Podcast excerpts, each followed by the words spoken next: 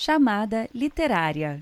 Você está sendo transferido para uma conversa sobre literatura, um podcast de Miguel Conde e Diogo de Holanda.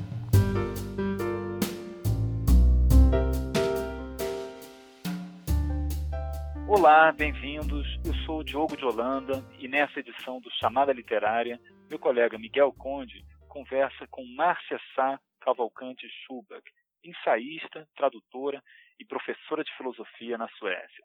Ela selecionou e traduziu os poemas da coletânea Mares do Leste, do Prêmio Nobel de Literatura Thomas Transtromer, que está sendo lançado pela editora Ainet. Miguel, esse é o primeiro livro do Transtromer publicado no Brasil, não é isso? É, isso mesmo. O Transtromer é um poeta muito publicado, lido ao redor do mundo. Ele já foi é, traduzido em mais de 60 países. E mesmo antes de ganhar o prêmio Nobel, já era um poeta muito é, conhecido em outros países. Mas esse é o primeiro livro dele publicado no Brasil.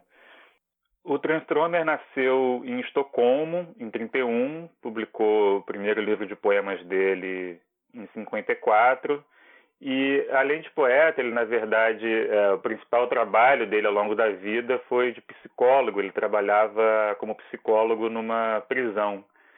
E ele dizia que ele era um poeta que se deixava interromper, que queria se deixar sempre interromper pelos acontecimentos. Né? A Márcia, inclusive, fala a propósito disso, no pós-fácil, de uma poética da interrupção, como algo que seria característico da obra do Transtromer. Ele, em 90, sofreu um derrame que deixou o lado direito do corpo dele paralisado, mas ele continuou escrevendo até o final da vida. É, os poemas dele se tornaram é, mais breves, né, depois desse derrame, mais curtos, mas é, ele era um escritor desde o começo, desde os primeiros livros dele, já conhecido pela, pela concisão, por uma escrita muito econômica. O Teju Cole, um escritor americano, tem é, um, fez uma observação bonita logo quando o Transtromer ganhou o Nobel. Ele falou, é, nos poemas do Transtromer, é, você sente quase como se aquilo não fosse uma construção poética, né? Tem uma simplicidade uh, aparente na construção uh, do poema, que é como se o poema fosse apenas a revelação de alguma coisa que já estava lá o tempo todo. E o Tejucou uh, diz, é como se fosse o momento em que uma baleia sobe para respirar. Uma aparição inesperada de algo massivo, comovente, mas também fugaz. Né?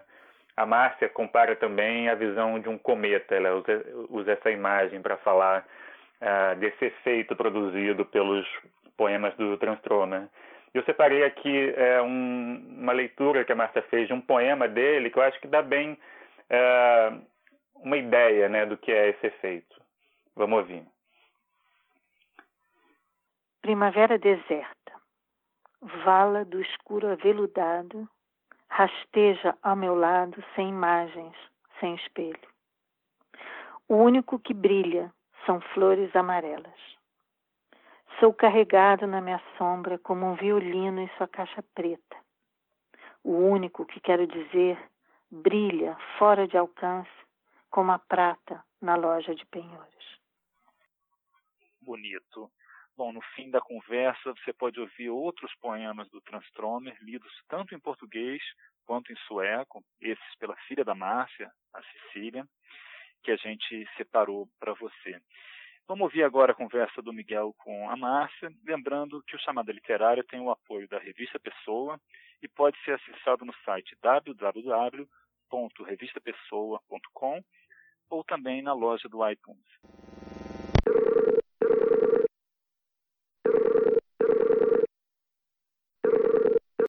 Alô? Oi, Miguel. Oi, Márcia. E aí, tudo bem? Tudo. Márcio, eu queria então começar te perguntando como você conheceu a obra do Thomas Transtromer, qual foi o primeiro contato que você teve com esses poemas é, e o que te atraiu neles a ponto de você resolver traduzi-los. O meu contato com a língua, assim, o que realmente tocou em mim foi a língua da poesia sueca. E aí tem duas pessoas, são dois poetas importantes nisso para mim. Um o poeta, vamos dizer assim, que é uma espécie de uma mistura, se a gente puder fazer, entre Rambo e Manuel Bandeira, que é o Gunnar Ekeler, que é uma figura assim importantíssima, paradigmática para a poesia moderna sueca. E o Thomas, que era a voz contemporânea, viva, de uma poesia é, muito delicada e, ao mesmo tempo, delicada e intensa. É, vamos dizer assim, às vezes parece fácil, mas com umas dificuldades veladas, onde a língua fica, vamos dizer assim, a língua fica a flor da língua, se puder dizer assim. Então, isso foi o meu, foi um pouco assim, minha, meu aprendizado da língua. E, uh, Márcia, quais, quais são as dificuldades uh, maiores de tradução do sueco para o português e quais são as dificuldades mais específicas uh, de traduzir Transtromer para o português? O que, que há ali de mais próprio da dicção dele que se relaciona com peculiaridades da língua sueca e que foi talvez um, um desafio para você verter para o português? Olha, a língua sueca é muito diferente da língua portuguesa, claro, e toda tradução, vamos repetir o chavão e o lugar comum é realmente uma traição, é uma dificuldade, etc. Mas existem, é, eu acho que a tradução da poesia, ela está sempre traduzindo também uma sonoridade, ela traduz um, uma, uma língua sonora, uma língua de sons. Ela traduz o som das línguas também, né? Isso é uma coisa muito difícil. Então, por exemplo, tem um exemplo assim extraordinário que é, eu acho, quando Paul Celan traduziu Fernando Pessoa sem saber português. Então ele traduz, o poeta é um fingidor. Ele não conhecia português, ele tinha um amigo sabia português, ele conhecia bem eh, o romeno, o francês, etc., outras línguas latinas, o italiano. Mas ele conseguiu uma fórmula que eu acho maravilhosa do primeiro verso, o poeta é um fingidor, onde ele traduziu por Der Dichter macht es vor. Então, o fingidor, esse or, ele conseguiu em alemão vor. Então, uma coisa muito bonita, né? Que ele trouxe, deixou ecoar esse, esse or da dor, né? No português, nesse alemão for, que é também um diante de, um confronto, assim, a preposição é muito bonita.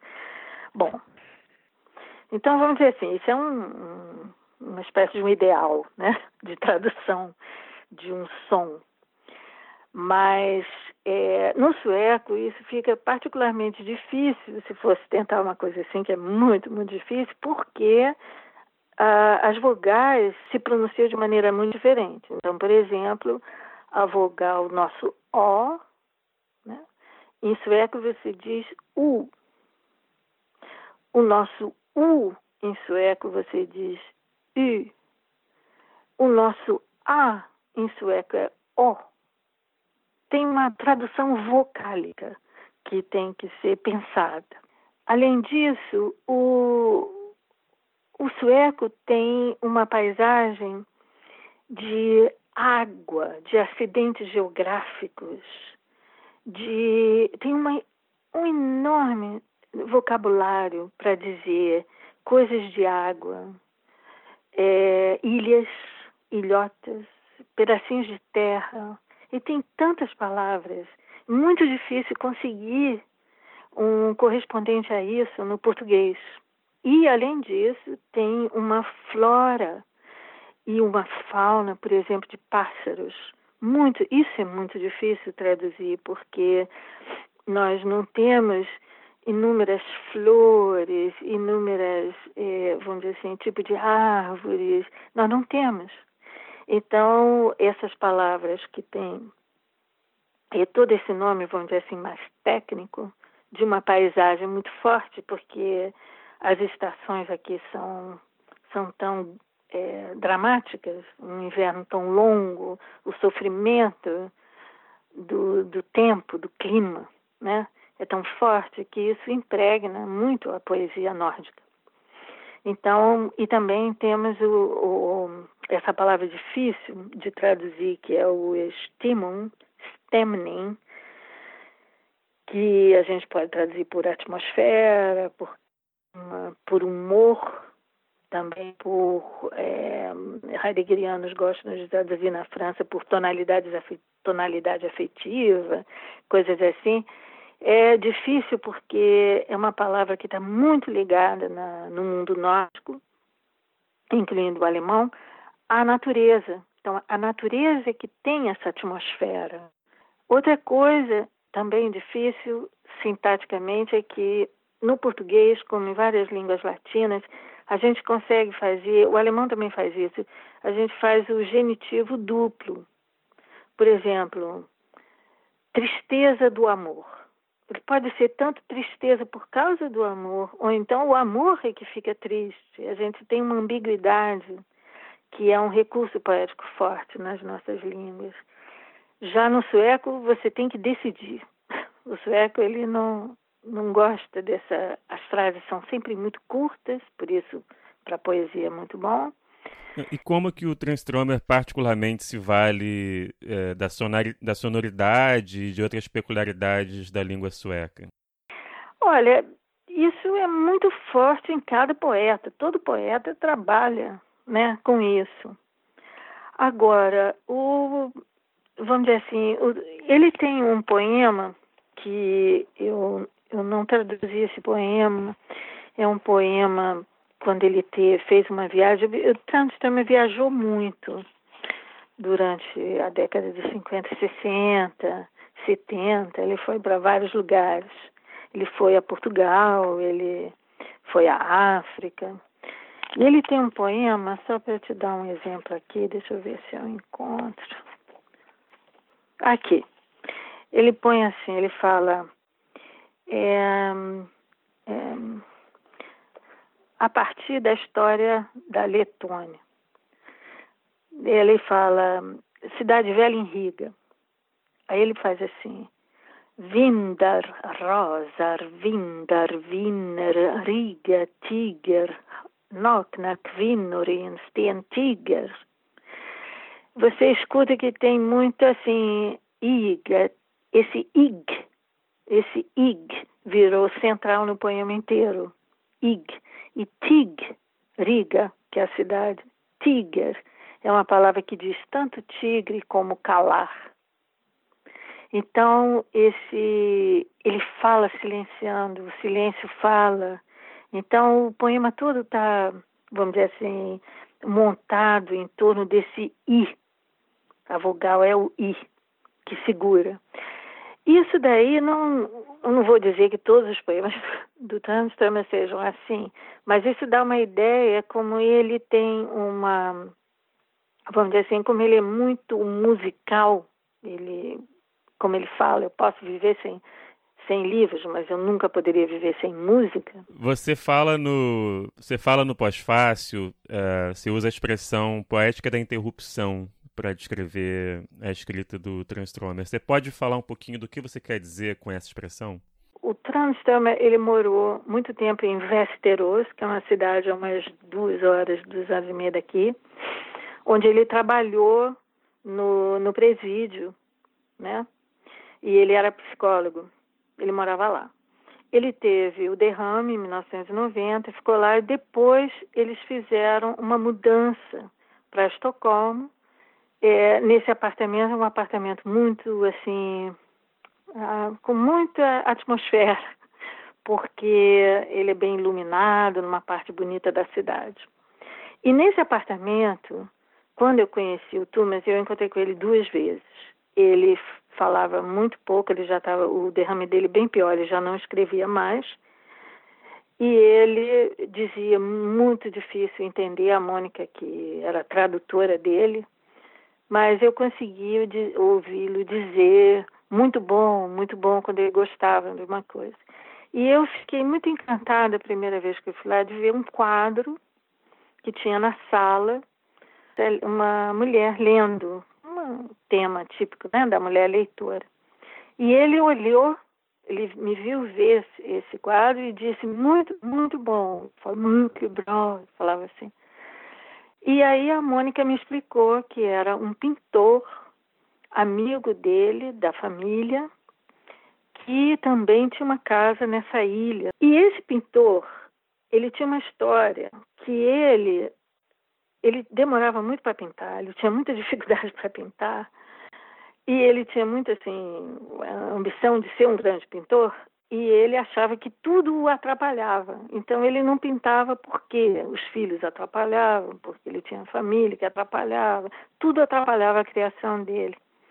E o Thomas disse uma vez: Olha, eu não quero ser assim.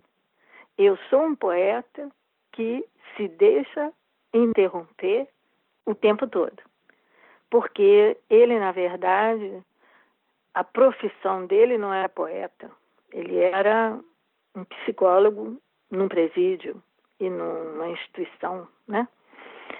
E ele demorava muito para escrever. Ele tinha as inspirações, ele tinha um caderno dele, mas ele trabalhava muito cada verso.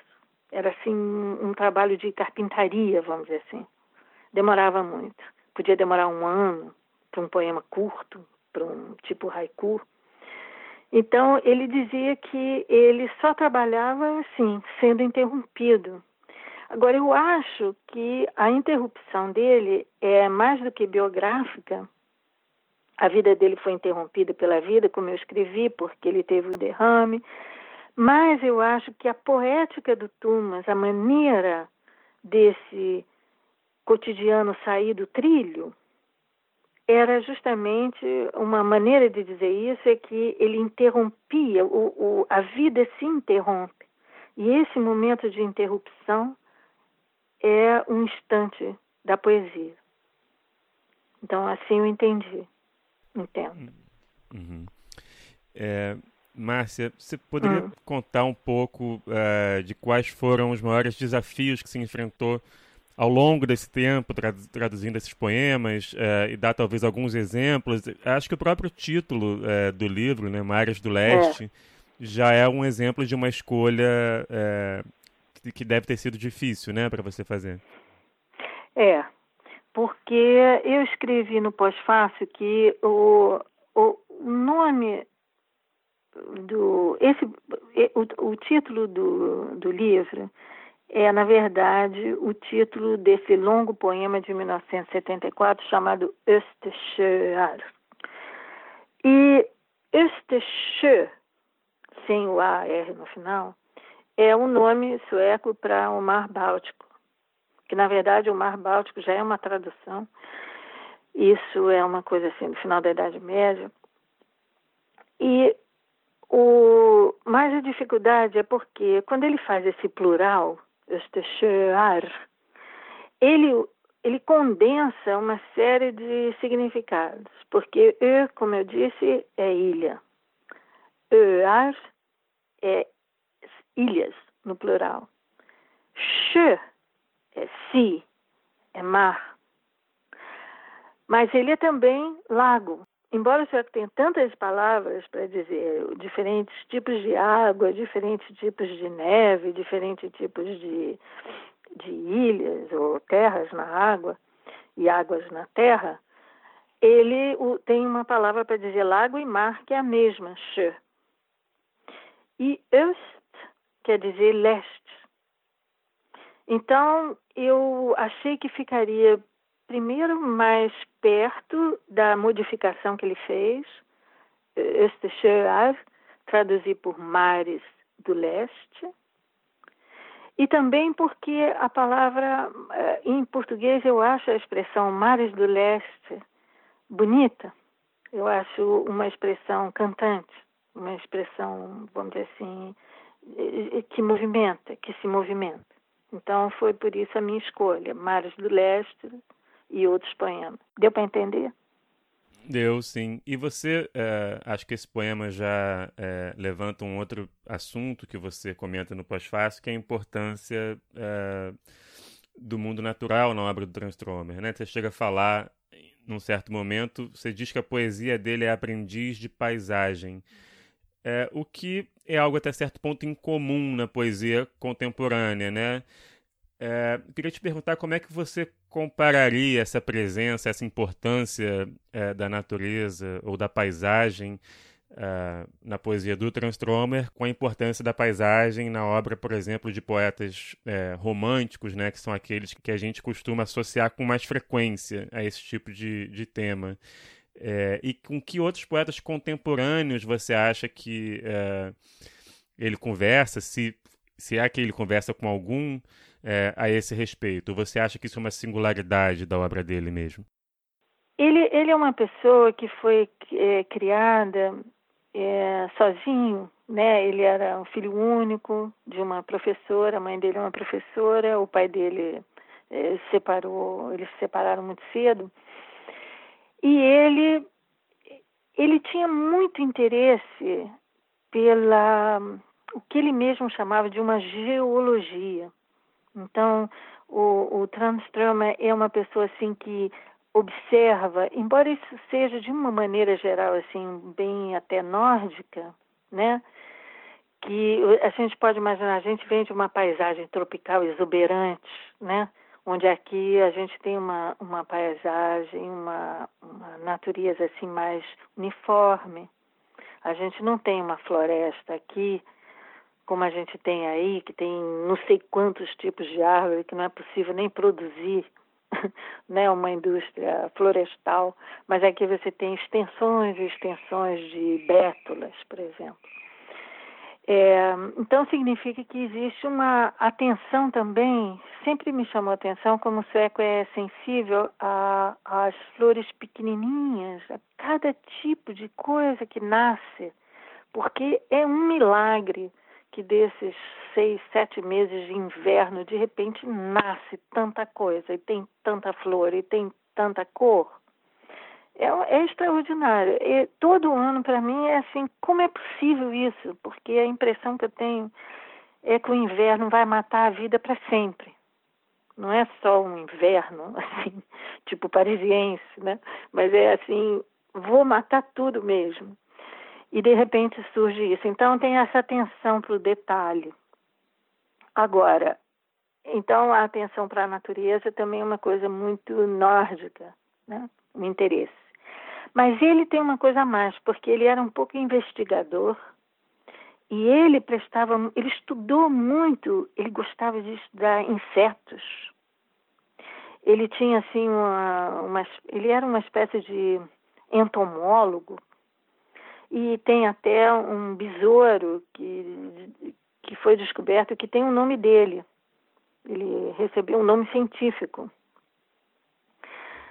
do besouro, porque tem um, parece que só tem dois besouros desse no arquipélago desse tipo. Então é uma, uma coisa interessante. É, nesse ponto, quando a gente vê assim, ele diz o vento do mar passando pelos pinheiros secos lá longe, com pressa pela areia dos cemitérios, por pedras inclinadas. Quer dizer, o vento do mar, ele, ele não, vamos dizer assim, é ele que passa, é ele que diz, ele é sujeito. Mas é diferente dos românticos que viam na natureza uma metafísica. Né? A natureza era uma espécie de. A, a física era ela mesma metafísica. Mas, portanto, se a gente for usar uma inversão um pouco simples, a metafísica, ela é física, é diferente. E outra coisa é que existe um, um aprendizado, não só das estações, não só, mas existe um, um, uma escuta do que ultrapassa a humanidade e está ali como que indizivelmente presente e ele está ouvindo, ele não está tentando explicar, ele não está tentando colocar isso num sistema total como os românticos, né? Diferente assim de um Coleridge, sei lá, uma coisa assim. E, e também não tem aquela poética do excesso de um Blake, né? Que é aquela coisa excessiva. Agora, eu acho que eu embora completamente diferente, talvez você fique assustado com a minha comparação, eu diria que ele está mais perto do, da maneira como a natureza é presente no Guimarães Rosa. Quando o Guimarães está falando dos buritis, eu penso nas primeiras histórias, até porque eu acabei de traduzir as primeiras histórias para o sueco junto com, meu colega, com um colega meu. Então, essas duas experiências estão complementares para mim, né? O transtorno para o português, aquela coisa super minimalista, um garete, mínimo, é um haiku, né, de Chiqui, e o Guimarães Rosa, aquela coisa estrondosa, mas aquela coisa sutil nas primeiras histórias, de buritis, de jabutis, dos passarinhos, dos tucanos voando, nos cimos. Eu acho que tem uma hum, tem uma conversa ali possível. Uhum. E fala fala-se muito, você já uh, uh, adiantou isso agora, né? Fala-se muito a respeito do Transtromer de um certo despojamento, de uma concisão da linguagem, mas ao mesmo tempo de um grande uh, talento para a criação de metáforas, né, ou de imagens muito sugestivas. Você poderia falar um pouco sobre esses dois aspectos da obra dele e como que eles se relacionam, na sua opinião? Ele, ele tinha uma coisa, uma visão assim da poesia modernista contra a lírica, né? Assim, lembra até passagens do João Cabral, ensaios, mas ele falava de que a poesia tinha que ser narrativa. Até talvez melhor seria traduzir por narradora.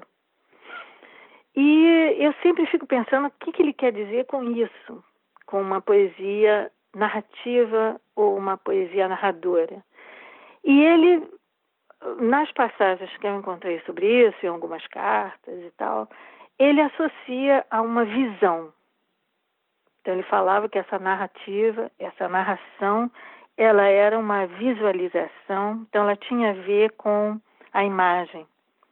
Agora, é claro que é uma narrativa praticamente sem palavras, porque ele não tem é, o poema mais longo dele, Österschö, mas a poesia dele tende toda, desde o começo, para a forma do haiku, muito, muito sintética, né? Então, ela é como, eu acho que o lugar onde o despojamento da linguagem e o grande talento para a criação de metáforas e imagens, como você formulou, é o haiku, porque ela é um acontecimento repentino, uma visão completamente esporádica, vamos dizer assim, fugidia, mas que no momento que ela se dá, ela é toda, ela é inteira, né? Ela é assim como um cometa, eu acho. Uhum.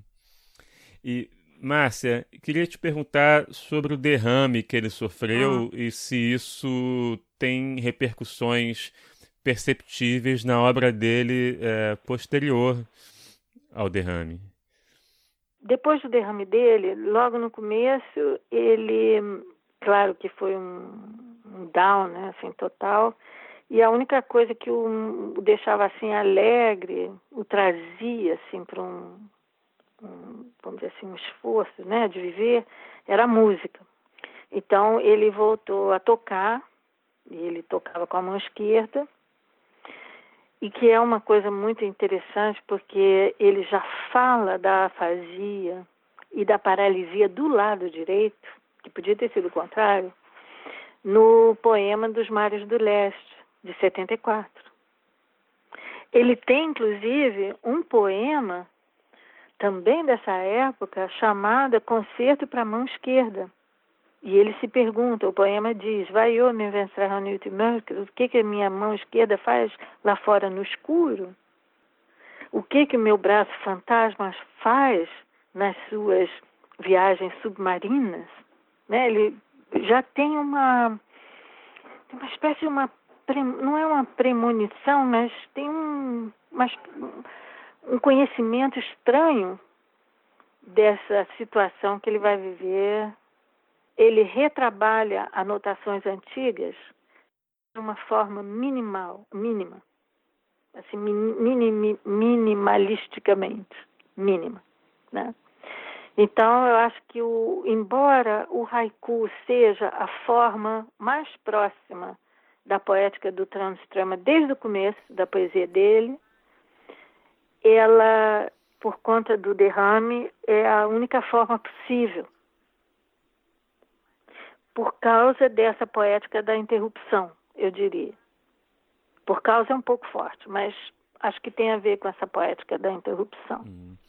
E é, como que você fez a escolha dos livros que iam entrar nesse volume, né? O que está reunido nesse volume e quais foram os seus critérios de escolha?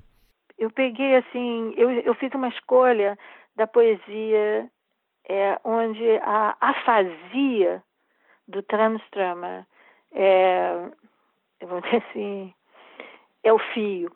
A afasia quer dizer a experiência do indizível que foi a experiência física também da doença dele depois, ela está presente. Então, mas a escolha foi o primeiro poema que ele, escreve, que ele publicou. Um poema que, que começa com, eu acho que tem o espírito da obra do Thomas, que é o poema que, que começa assim. É, acordar é saltar de sonhos com paraquedas. Livre do turbilhão opressivo, viajante naufraga na zona verde da manhã. As coisas se inflamam, ele percebe. Né? Esse é o primeiro poema dele.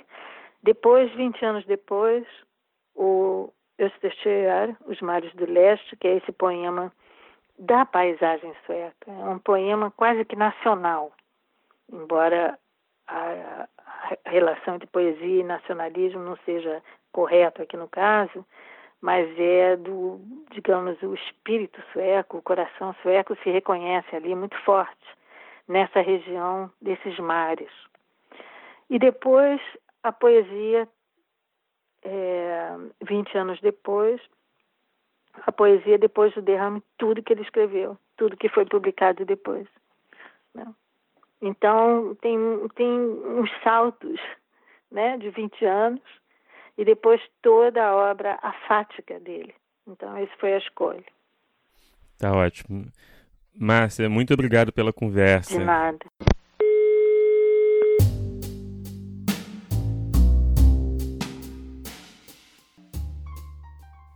Agora, como faixa extra desse podcast, você pode ouvir alguns poemas do Transtromer lidos pela Márcia Schubach em português seguidos pelos originais em sueco, lidos pela Cecília, filha da Márcia, que gentilmente concordou em fazer essa gravação para que a gente pudesse ouvir um pouco do som ou da música desses poemas nas suas versões originais.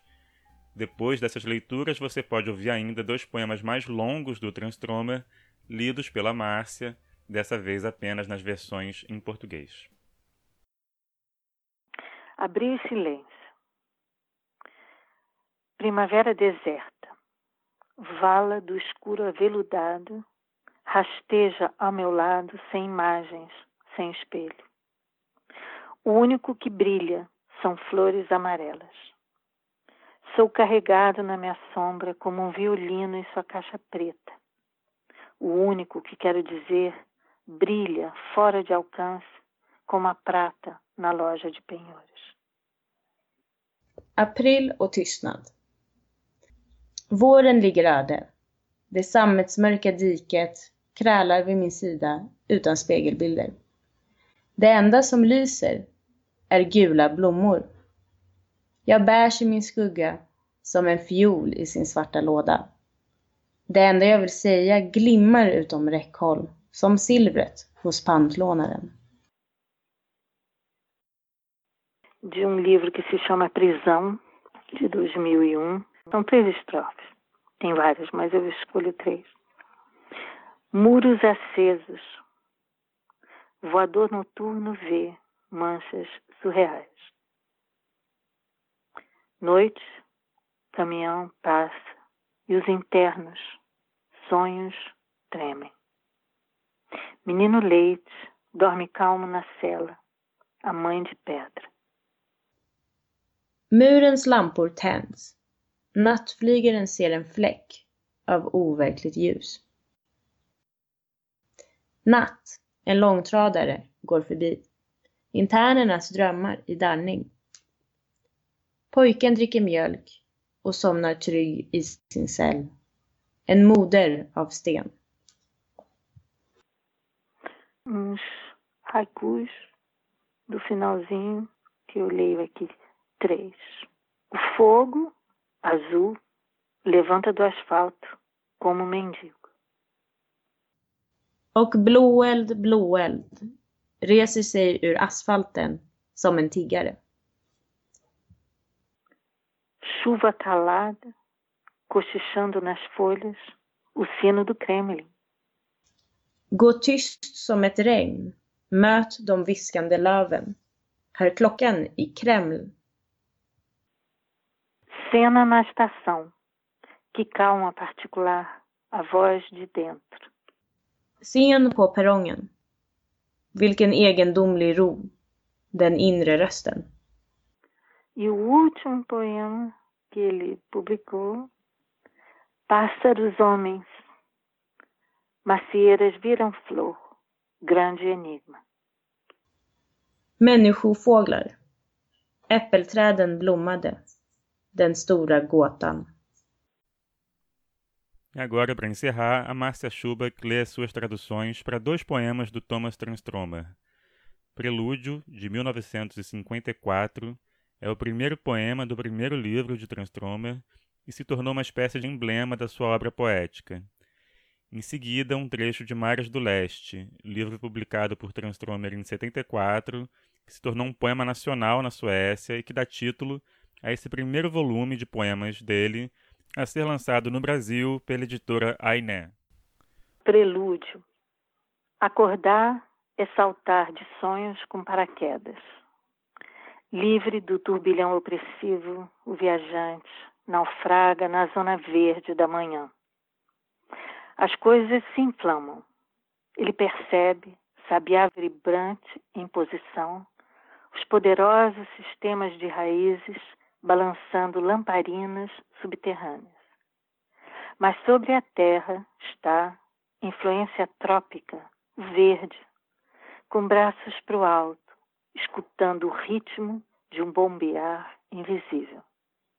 E ele naufraga para o verão, preso por um fio, para as suas crateras ofuscantes, fundo pelas valas de eras verde úmidas, tremendo sob turbinas solares, impedindo assim essa viagem vertical pelo instante, e as asas se alargam até o descanso de águia pescadora pousando em água corrente. Som marginal de trombones de bronze arcaico paira sob o abismo. Nas primeiras horas do dia, a consciência abarca o mundo, como a mão agarra uma pedra quente de sol. O viajante está de pé sob a árvore. Será que depois de cair no turbilhão da morte, uma grande luz se espalha sobre a sua cabeça? Número 2. O vento passa na floresta de pinheiros, sussurra pesado e leve. O mar do leste também sussurra dentro da ilha. Bem dentro da floresta se está em mar aberto. A mulher velha odiava o sussurro nas árvores. Ao ventar, seu rosto virava pedra de melancolia. Deve-se pensar nos que estão nos barcos, mas ela ouvia também outra coisa no sussurro, como eu. Somos parentes. Nós andamos juntos. Ela está morta há 30 anos. Sussurra sim e não. Desentendimento e entendimento. Sussurra três filhos com saúde, um no sanatório e dois mortos. Corrente que sopra a vida em algumas chamas e apaga outras. Condições. Sussurra, me salva, Senhor. A água inunda a minha vida. Se anda muito, escuta e chega num ponto onde as fronteiras se abrem, ou melhor, onde tudo vira fronteira, um lugar aberto afunda no escuro. Os homens efluem da luz fraca de construções ao redor. Murmura-se.